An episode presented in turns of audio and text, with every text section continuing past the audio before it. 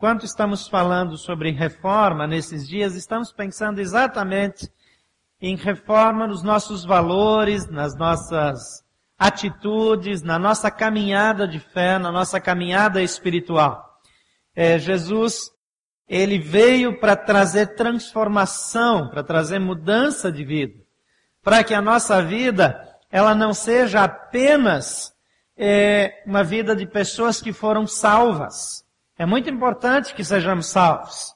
É claro que é importante demais saber que a salvação de Jesus chegou para a minha vida, para a sua vida, que ela vai chegar para a vida dos nossos familiares. Quando nós compartilhamos do amor de Jesus, nós queremos que as pessoas sejam afetadas, mas precisamos viver isso em profundidade. Hoje pela manhã, na manhã de oração, eu orei, compartilhei com um grupo que veio para orar juntos, que no mês de outubro nós teremos a semana da reconciliação. Porque várias pessoas da nossa igreja e em todos os lugares já deixaram familiares, pessoas da família espiritual e também da, da família biológica pelo caminho. Quer ver? Quantas pessoas aqui têm familiares, não só filhos, pais, mas familiares é, que já andaram com Jesus e hoje estão longe da fé? Levante a mão. Levanta bem alto e olha em volta para você ter uma ideia. Pode olhar para a mão dos outros, pode manter sua mão erguida. É muita gente. É a maioria. Alguns, felizmente, mantêm toda a família perto. Mas a maioria, na caminhada, viu algumas pessoas se afastarem de Jesus. E depois de concluirmos essa reforma na nossa vida, nós queremos pensar na nossa família. Então, durante uma semana especial, nós vamos nos reunir todas as manhãs lá no campus da Asa Norte, ah, das sete às oito da manhã, e nós vamos orar juntos, vamos ser desafiados, vamos apresentar o nome dos nossos familiares que, que deixaram a fé, ou que estão com problemas, ou que estão é, passando por lutas espirituais, e no fim do dia, é, às 19 horas, ou 19h30, 19 horas eu acho que é melhor, não, 19h30 é melhor, como, como no horário da quarta, é, nós vamos ter uma celebração todas as noites daquela semana. E nós vamos estar focando especialmente na reconciliação dos nossos familiares com Jesus. Uma reforma na nossa vida traz mudanças na nossa vida toda. Uma reforma muda a, a os valores, as preocupações. Eu, de vez em quando, eu vejo pessoas dizendo, ah, mas pelo menos é, se casou com uma pessoa boa. Pelo menos é, é uma pessoa é, delicada, é uma pessoa que está bem financeiramente. Uma pessoa que não tem Jesus não tem nada. Alguém que anda sem Jesus anda sozinho. E a Bíblia diz que aquele que um dia conheceu, que experimentou, que vivenciou, que provou da graça de Jesus e que depois abandonou, é diz que é como um cão que volta para ingerir de novo o próprio vômito. Não é uma coisa agradável para falar aqui essa hora da manhã, né? Mas a Bíblia faz algumas descrições para dizer o tipo de vida, o tipo de alimento, o tipo de fonte onde essas pessoas estão, voltaram a buscar satisfação. O que elas vivem, o que elas experimentam, o que as satisfaz, é da pior espécie. É o pior que há. A Bíblia compara com vômito. Então nós precisamos nos importar. Nós deixamos pessoas queridas, preciosas, amadas. E às vezes a igreja diz, é, abandonou. Mas às vezes ele abandonou por minha causa. Eventualmente alguém tropeçou porque eu fiz tropeçar. A Bíblia diz que vai acontecer. Que pessoas vão se escandalizar, vão tropeçar, vão ficar no caminho. Mas ai daquele que fizeram desses pequeninos tropeçar. Nós temos uma responsabilidade. Nós não podemos dizer, ah, aquela família que cuide dos seus, eles são nossa gente, nosso povo, onde quer que esteja. Jesus morreu por eles, são amados de Deus. E nós nunca deveríamos parar de orar por eles. Às vezes a gente quer ajudar. Às vezes nessa tentativa de ajudar a gente até atrapalha, né? Porque faz aqueles comentários, né? A pessoa aparece um dia, diz, finalmente apareceu, hein? Onde é que andava esse tempo todo? E já chega dando uma dura, acha que está sendo simpático. Não, você está sendo inconveniente. Então precisa saber receber, cuidar, amar. Quando vai para a reunião de família, não vá apontando o dedo, ame as pessoas. Cuide delas. Mudanças na nossa vida, na nossa forma de ver, quando nós vemos com amor, quando tratamos com amor, quando buscamos com amor, a vida das pessoas é impactada. Nós não temos garantia que elas vão reagir da maneira como nós esperamos. Nós não sabemos como será a vida das outras pessoas, mas a nossa vida, ela precisa refletir o amor de Jesus, a luz de Jesus, a presença de Jesus. O amor e a compreensão não podem faltar na nossa vida. Hoje estamos pensando sobre o que não pode faltar. O que não pode faltar na nossa vida, o que não pode ser esquecido no nosso projeto de reconstrução, de reforma. Quando nós esquecemos algumas coisas, nós erramos. Esta semana é, foi um pedreiro na nossa casa para fazer alguns concertos e nós estamos com alguns vazamentos em função da visita dele. Ele foi procurar um registro para fechar a água que de um determinado é, é, lugar da casa. E aí mexeu, e eu também mexi em alguns registros que ninguém sabia para que, que existiam. Tem um registro que ele existe lá na nossa casa, só para soltar água dentro da parede, vejam só. Quando você quer deixar a parede cheia d'água, você vai lá e abre. Aí quando você quiser que pare de vazar, você vai lá e fecha de novo. Então ele está na parte de cima da casa, a água desce pela parede até a sala, depois faz um chuveiro na sala, no lavabo, se espalha. E a gente esperando tanto chuva, a, a, o vazamento apareceu justo na noite da chuva e eu estou lá inocentemente imaginando que é em função da chuva que apareceu toda aquela goteira. Mas depois de alguma insistência, eu fui mexer de novo naquela torneira e eu ouvi o barulho da água esguichando dentro da parede. E por um buraquinho do azulejo começou a espirrar água assim. Eu falei, ah, agora eu descobri para que que existe esse registro. Esse registro não precisaria existir na minha casa, ele podia ter sido eliminado. Mas ele está lá para umidificar a parede de vez em quando, né? Colocar um pouquinho de tempo muito seco, né? Então você coloca um pouquinho de água dentro da parede assim, quando você quer arrancar um azulejo, não precisa chamar pedreiro, se abre bem aquilo que solta tudo, né? Então, algumas coisas parece que caracterizam a nossa vida e algumas não deveriam faltar. O que é que faz para você, você sentir que é domingo? O que é que não pode faltar num domingo na sua casa, na sua vida?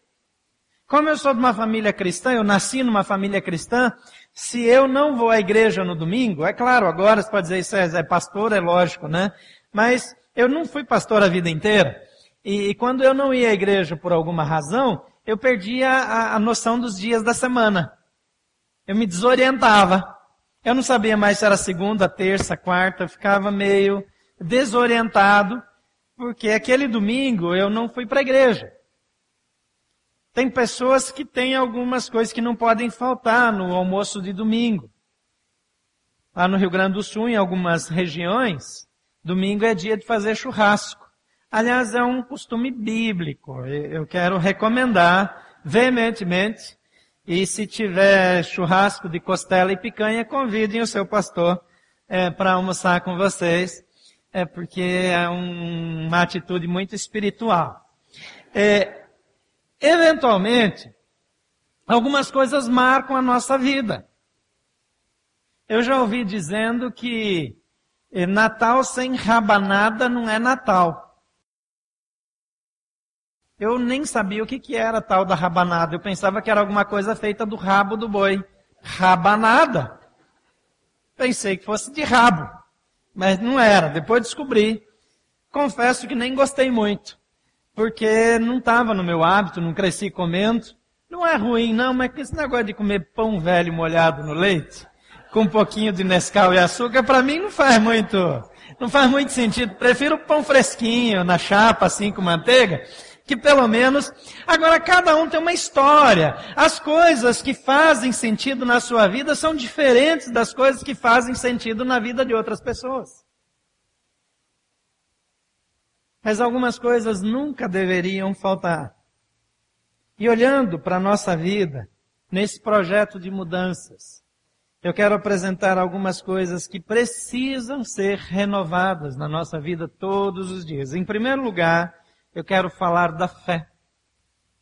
Uma vida sem fé é uma vida de desânimo, é uma vida de depressão, é uma vida de retrocesso, é uma vida de engessamento.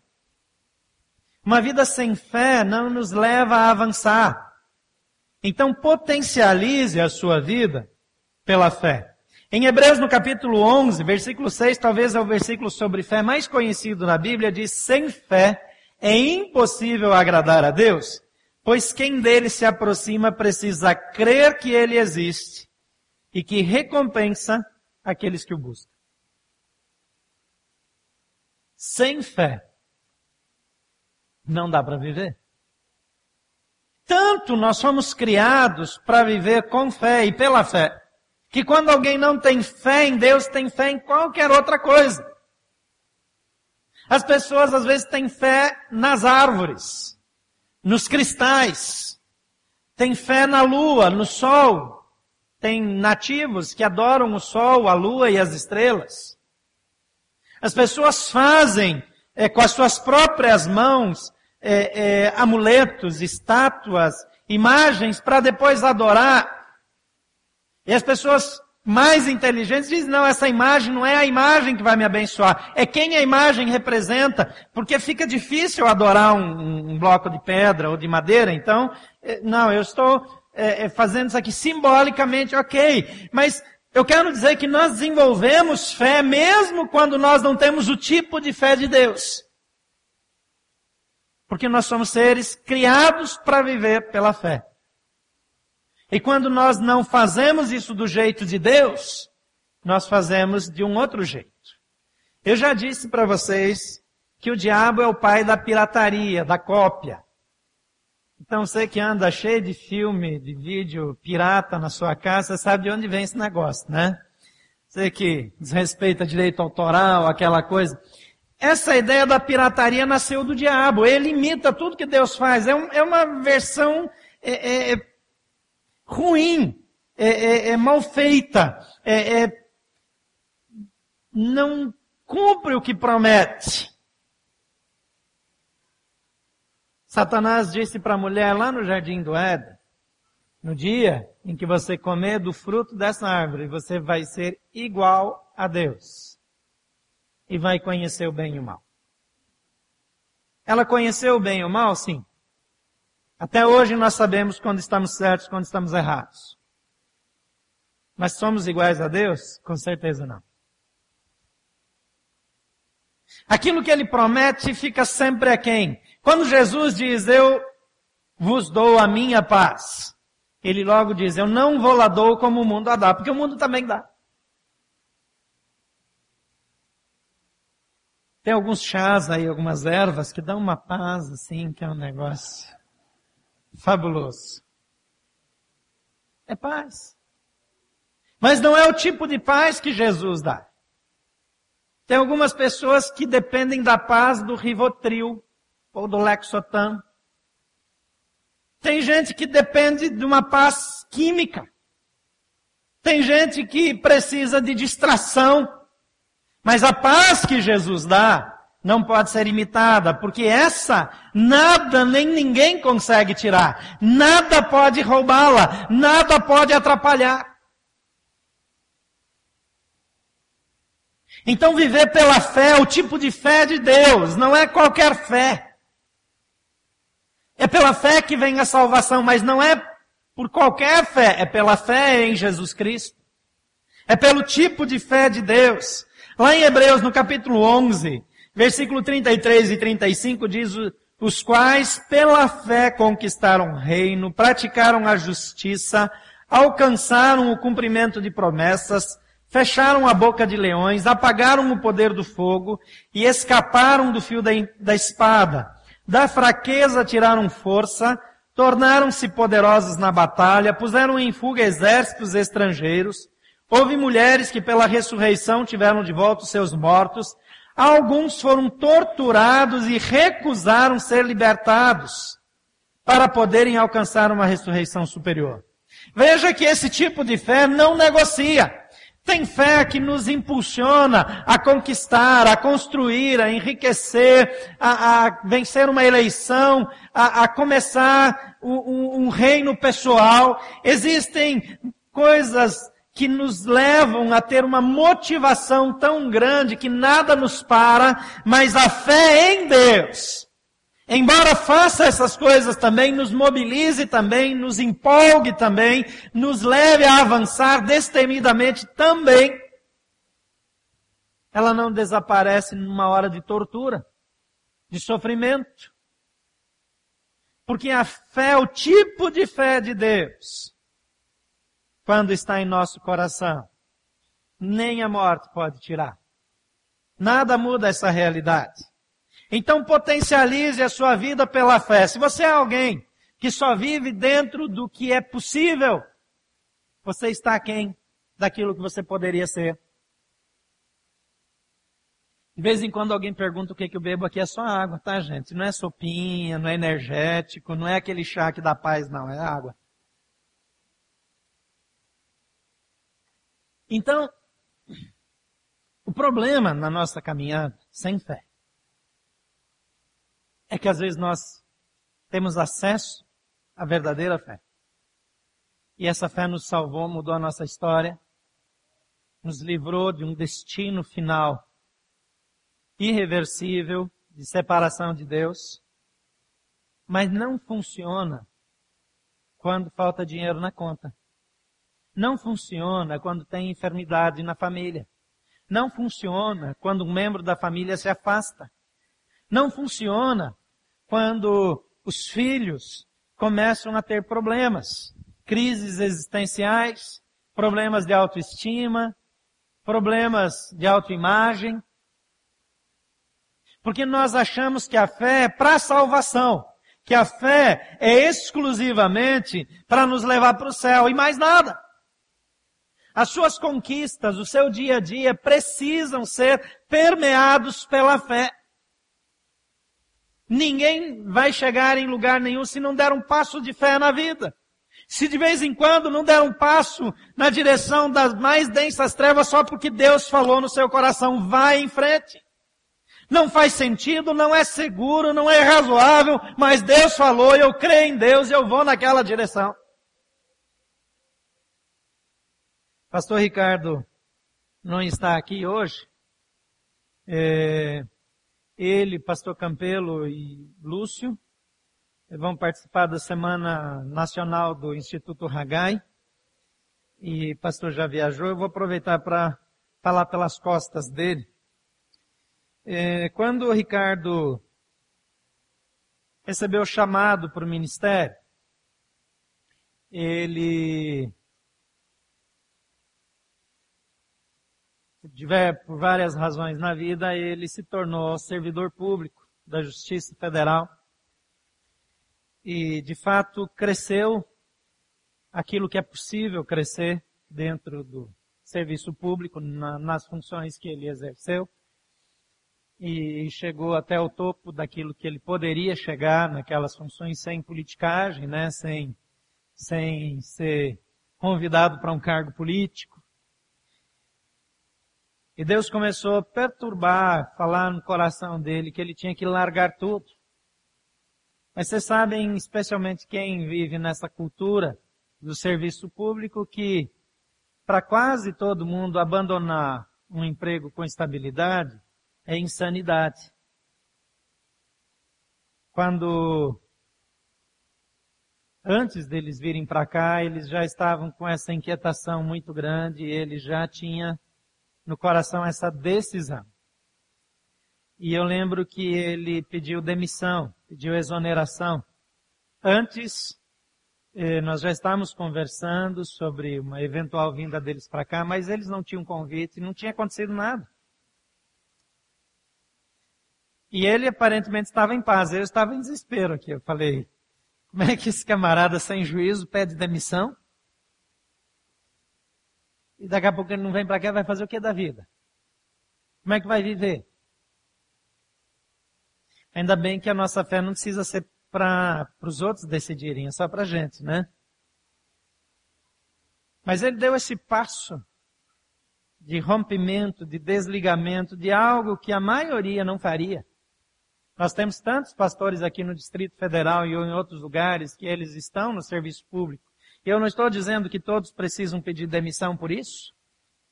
Agora, se isso está atrapalhando o desenvolvimento deles no ministério, então eles precisam perguntar para Deus se não está na hora. Agora, a razão que ele pediu demissão não é porque ele não precisava daquele emprego, daquele salário, ou porque aquela, estabilidade não lhe era conveniente, mas é porque Deus falou e ponto final.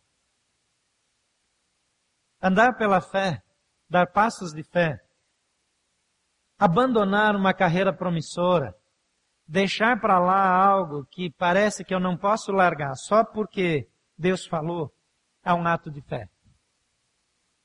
Uma vida sem fé é uma vida medíocre. Pode ser uma vida financeira estável.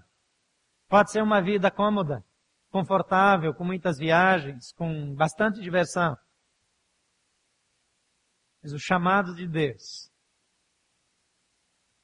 é para que vivamos pela fé. Está na hora de você comprar sua casa. Está na hora de você mudar de cidade. Está na hora de você largar tudo e ir para o ministério, para o missionário, para algum lugar maluco aí que ninguém vai. Creia em Deus e avance. Isso vai mudar a sua carreira, isso vai mudar a maneira que você influencia os seus filhos, isso vai mudar tudo na sua vida. Então potencialize a sua vida por meio da fé. Em segundo lugar, receba e reparta o amor. receba e reparta amor. Jesus disse: Como o Pai me amou, assim eu os amei. Permaneçam no meu amor. João 15, 9. Da mesma maneira que o Pai me amou. Em outras palavras, com o mesmo amor que o Pai me deu, eu amei vocês. Querido, ame as pessoas ao seu redor com o mesmo tipo de amor que você recebe de Deus. Agora aprenda a receber o amor de Deus. Aprenda a sentir o amor de Deus. Eu não tenho condições de amar adequadamente. Eu não tenho condições de tolerar determinadas pessoas. Eu não tenho condições de ter alegria em andar com certa gente se eu não recebo o amor de Deus no meu coração.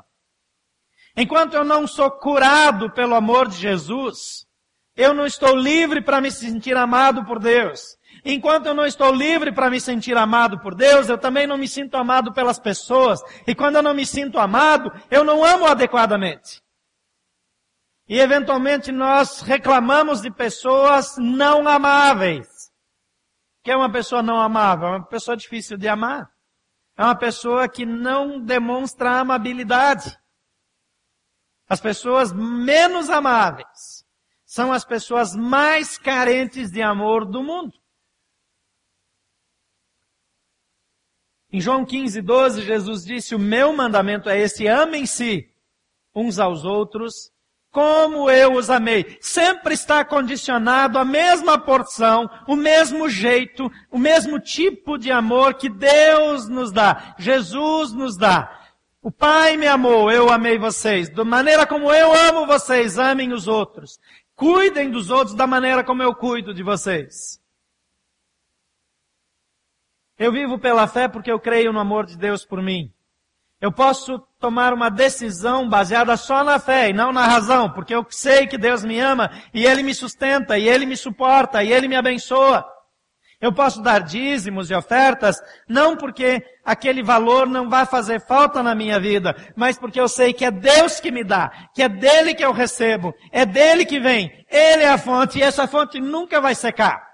Não vai faltar, porque lá tem mais. Uma vez encontrei um missionário no interior do Rio Grande do Sul, e nós estávamos numa conferência e ele recebeu uma ligação da esposa que tinham acabado de roubar o carro dele. Logo alguém me deu testemunho de como aquele carro tinha sido uma conquista de fé. Como aquele missionário com salário pequeno, com dificuldades, morando num lugar difícil, é, tinha finalmente conseguido o carro que tanto precisava para o seu dia a dia. Então eu fui um dos encarregados de levar a notícia. Na verdade, a ligação foi para a secretaria da igreja. Naquela época o celular não era uma coisa assim tão comum quanto hoje em dia. E eu levei a notícia junto com um dos líderes daquela igreja para o missionário. E a primeira coisa que ele falou foi: do lugar que esse carro veio, tem bem mais. Se foi Deus que deu, tem mais. Se o ladrão levou, Deus tem mais. Agora você está esperando que eu conte como é que ele recebeu outro carro, né? Não faço a menor ideia, eu nunca mais encontrei ele, não soube notícias.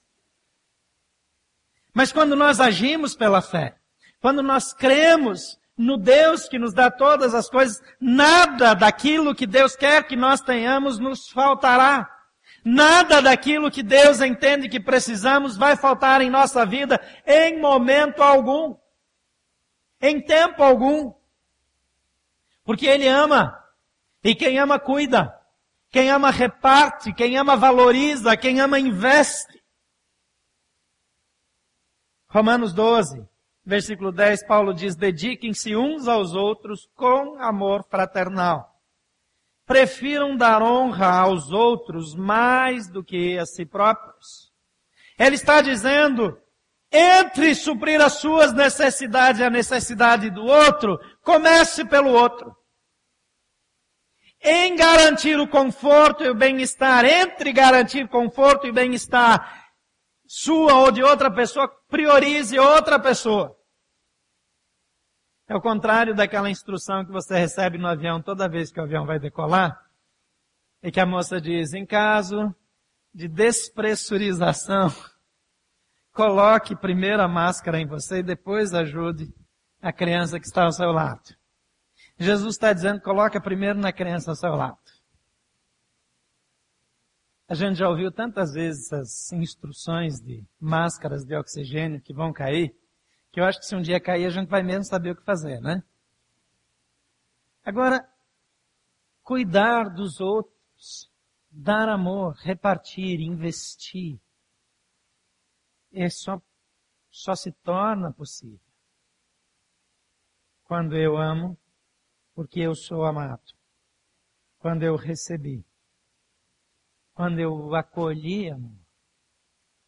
Se você é alguém que sempre desconfia que não é amado, você não consegue amar. Então experimente o amor de Deus na sua vida. E decida investir e amar as pessoas ao seu redor. Em terceiro lugar, disponha-se a mudar e a reparar. Às vezes nós até queremos fazer algumas mudanças, mas não queremos consertar os erros. Existe uma, uma força interior em nós seres humanos que nós sempre imaginamos que de alguma forma nós vamos nos livrar das consequências dos erros. Errar sem consequências é o sonho da humanidade. Fazer o que quiser sem consequências, sem efeito colateral, comer tudo o que quiser sem engordar. Maravilhoso. Maravilhoso. Não cuidar da saúde e ter boa saúde não praticar esportes, estar sempre em forma, com bom fôlego, pronto para uma maratona. É aquela história de vencer por WO em tudo. Mas a Bíblia diz que aquilo que o homem semear, ele vai colher. Vai colher. Semeatura, semeadura, Esse é alemão falando, né? A semeadura. A semeadura é opcional. Eu escolho o que eu vou plantar. Eu escolho que semente eu vou lançar. Eu escolho onde eu vou lançar a semente, mas a colheita não é opcional. A colheita é efeito colateral. É consequência. Eu não tenho opção. A Bíblia, quando fala de semeadura, ela sempre fala isso. Quando fala lá de oferta, diz, na medida com que você semear, você vai colher. Com a mesma medida que medir, medirão você. O que está dizendo? Se você dá de colher de chá, você vai ser abençoado com colher de chá. Se você abençoar com concha, você vai ser abençoado com concha. Se você usa um balde, você vai receber com a mesma medida. Isso era uma linguagem que as pessoas entendiam. Mas isso não é só para oferta, para bênção, isso é para tudo na vida. Com a mesma maldade, com a mesma maledicência, com a mesma mentira, com o mesmo engano, com a mesma traição, com a mesma infidelidade, com que você medir, você vai ser medido. Quando fala de medir e medido, ali especificamente está falando de dinheiro. Mas há outras porções da Bíblia que dizem muito claramente: Deus não se deixa enganar ou escarnecer, diz a versão mais antiga. Não se enganem. Aquilo que o homem semear, isso também ceifará. Aí não está falando de dinheiro, está falando de todo o resto. Quando é para falar de dízimo e oferta, a gente gosta desse negócio que a gente vai ser abençoado de volta. O problema é que esse negócio de volta é para tudo, tudo, tudo na vida. Se você é uma pessoa sem paciência com os outros, os outros não vão ter paciência com você. Se você é uma pessoa que não tolera pessoas na sua casa, as pessoas não vão tolerar você na casa delas. Se você não acolhe os filhos dos outros quando estão passando por problemas, o dia que os seus filhos precisarem, eles também não vão ser acolhidos.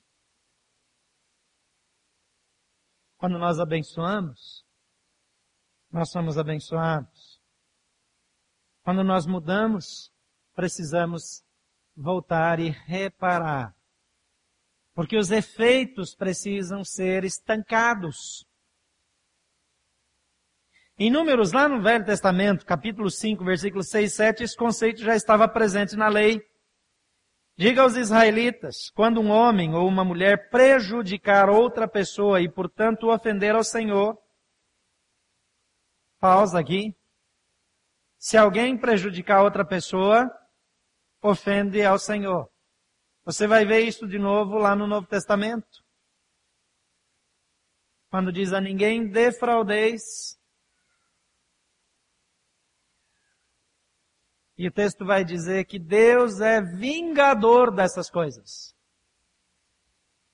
Você ofende a Deus quando magoa, fere, usa alguém. Diga aos israelitas, quando um homem ou uma mulher prejudicar outras pessoas e, portanto, ofender ao Senhor, será culpado. Confessará o pecado que cometeu, número um. Fará restituição total, número dois acrescentará um quinto a esse valor, número 3, e entregará tudo isso a quem ele prejudicou. Primeiro é a confissão. Depois é a devolução, a reparação. Depois é um jurinho aí para você deixar de ser bobo e aprender a não fazer de novo.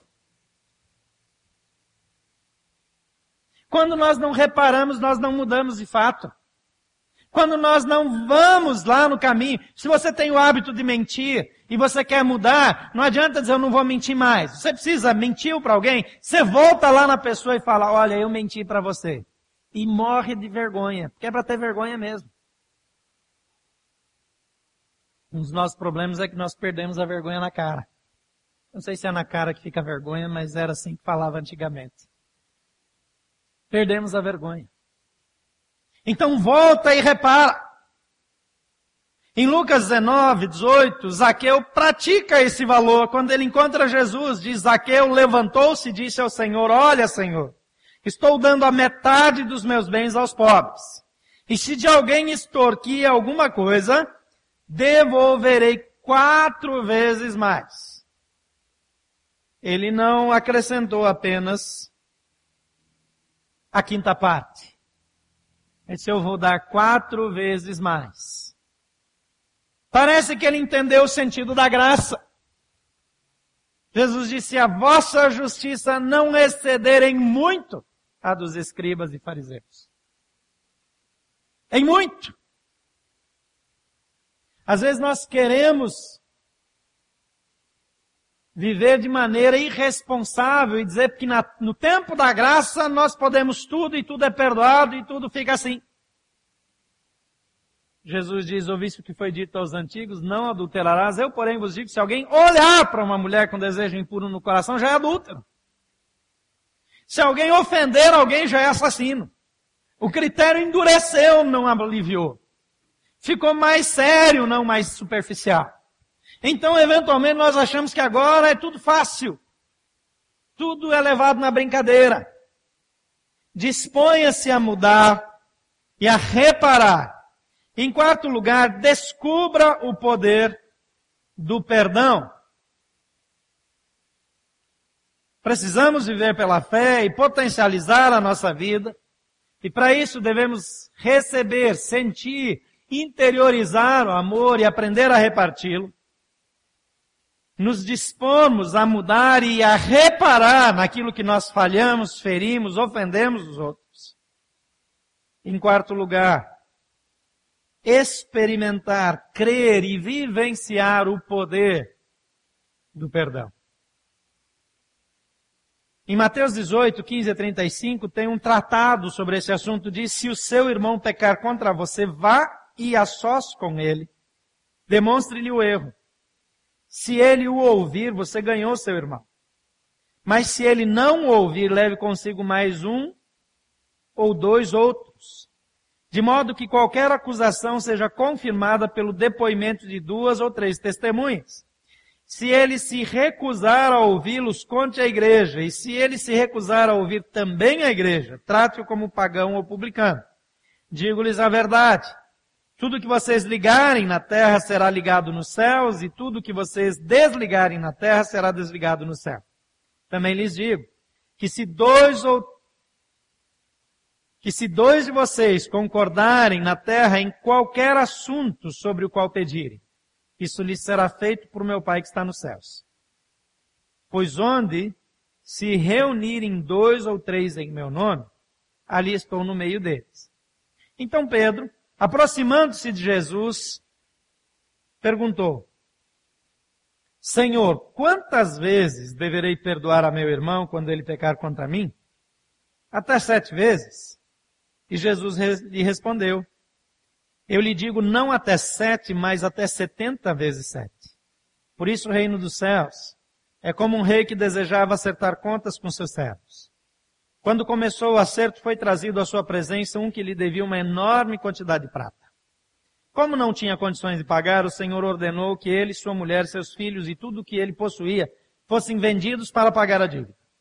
O servo prostrou-se diante dele e lhe implorou, tem paciência e, lhe, e te pagarei tudo. O senhor daquele servo teve compaixão dele, cancelou a dívida e deixou ir. Mas quando aquele servo saiu, encontrou um dos seus conservos que lhe devia cem denários. Agarrou e ameaçou sufocá-lo, dizendo, pague-me o que me deve.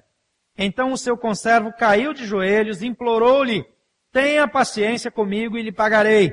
Mas ele não quis, antes saiu e mandou lançá-lo na prisão até que pagasse a dívida.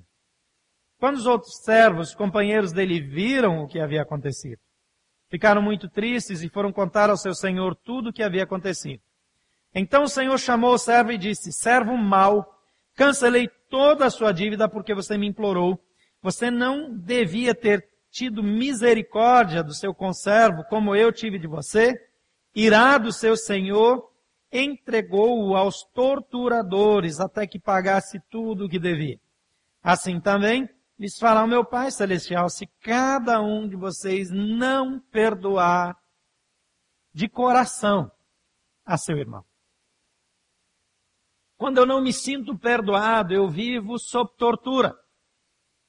A falta de perdão na minha vida é capaz de me levar a uma depressão crônica, profunda, aguda.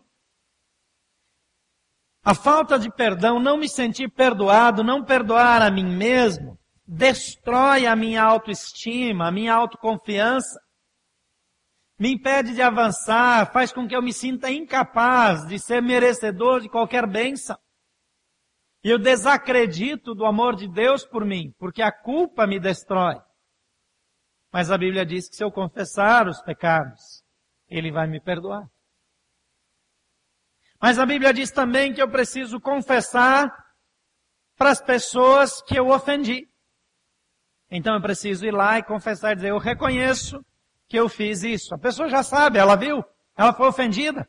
Mas eu preciso dizer, eu fiz, é verdade, você tem razão, eu errei, eu pequei contra você, pequei contra Deus e pequei contra você. Em segundo lugar, eu preciso receber o perdão. Acolher o perdão. E me sentir livre. E não voltar mais a pensar naquele assunto. A Bíblia diz, metaforicamente, que Deus lança os nossos pecados no mar do esquecimento. Passou. É como se não tivesse acontecido. Ele vai tratar você como se você nunca tivesse errado. O problema é que nós temos que fazer o mesmo. Perdoar. Aqui Jesus mostra, ilustra o reino dos céus e diz que esse Senhor, tendo misericórdia de quem não merecia misericórdia, perdoou não aumentou prazo para o pagamento, não esperou mais alguns anos, ele perdoou. Aquela dívida era impagável, ele perdoou. Livrou da dor, livrou da pena, livrou do castigo. Mas quando ele encontra outro, e tem uma dívida bem menor, ele não consegue perdoar. Ele é egoísta. Ele esquece do perdão que acabou de receber. Ele diz, agora que eu não tenho mais dívida, que eu quero receber, porque agora eu vou começar a fazer meu próprio capital. Agora é para mim. Diz que aquele senhor entregou aos torturadores. Nas versões mais antigas tem uma expressão que diz verdugos. Verdugos era um tipo de homem que torturava os presos ele chicoteava as pessoas que tinham uma sentença muito dura. Mas também é usado, muitas vezes, no sentido espiritual, ao longo da história, para referir-se a espíritos torturadores. Na, na, na concepção popular da época, referia-se também a espíritos torturadores. Qual das duas opções você vai escolher não vem ao caso. O fato é que o efeito colateral do não perdão é sofrimento, é tortura. Quem não perdoa está preso. Quem não perdoa é incapaz de celebrar a alegria do perdão.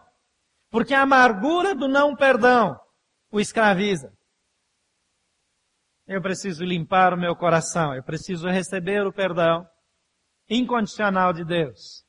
E eu preciso perdoar incondicionalmente.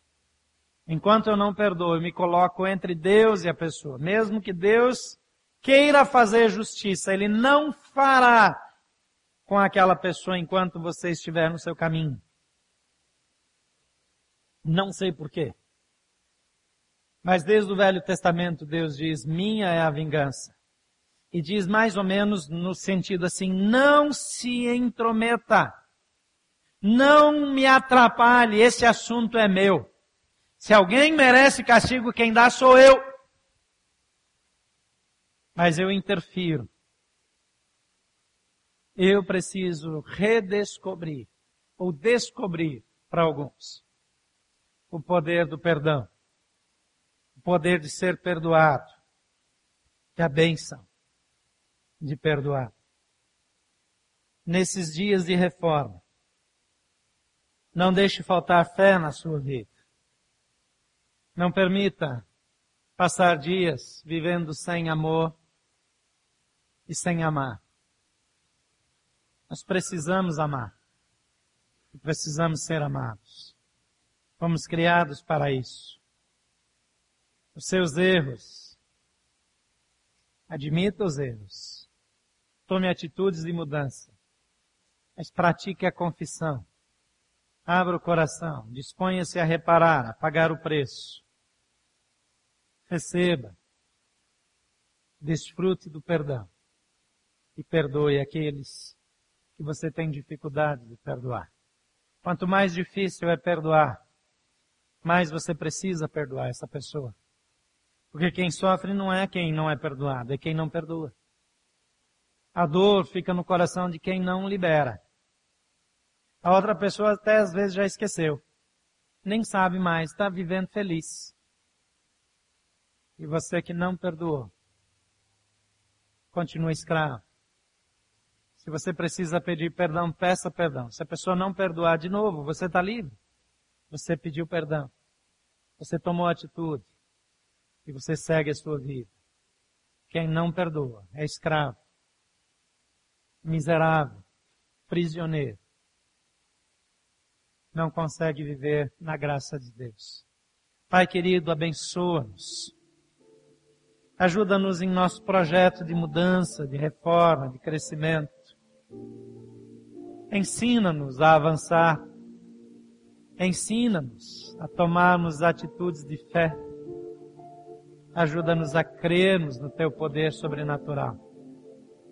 Que a tua graça, o teu favor, se manifestem abundantemente e que possamos experimentar em todo o tempo o tipo de crescimento, o tipo de vida cristã que o Senhor planejou para cada um de nós. Em nome de Jesus. Amém.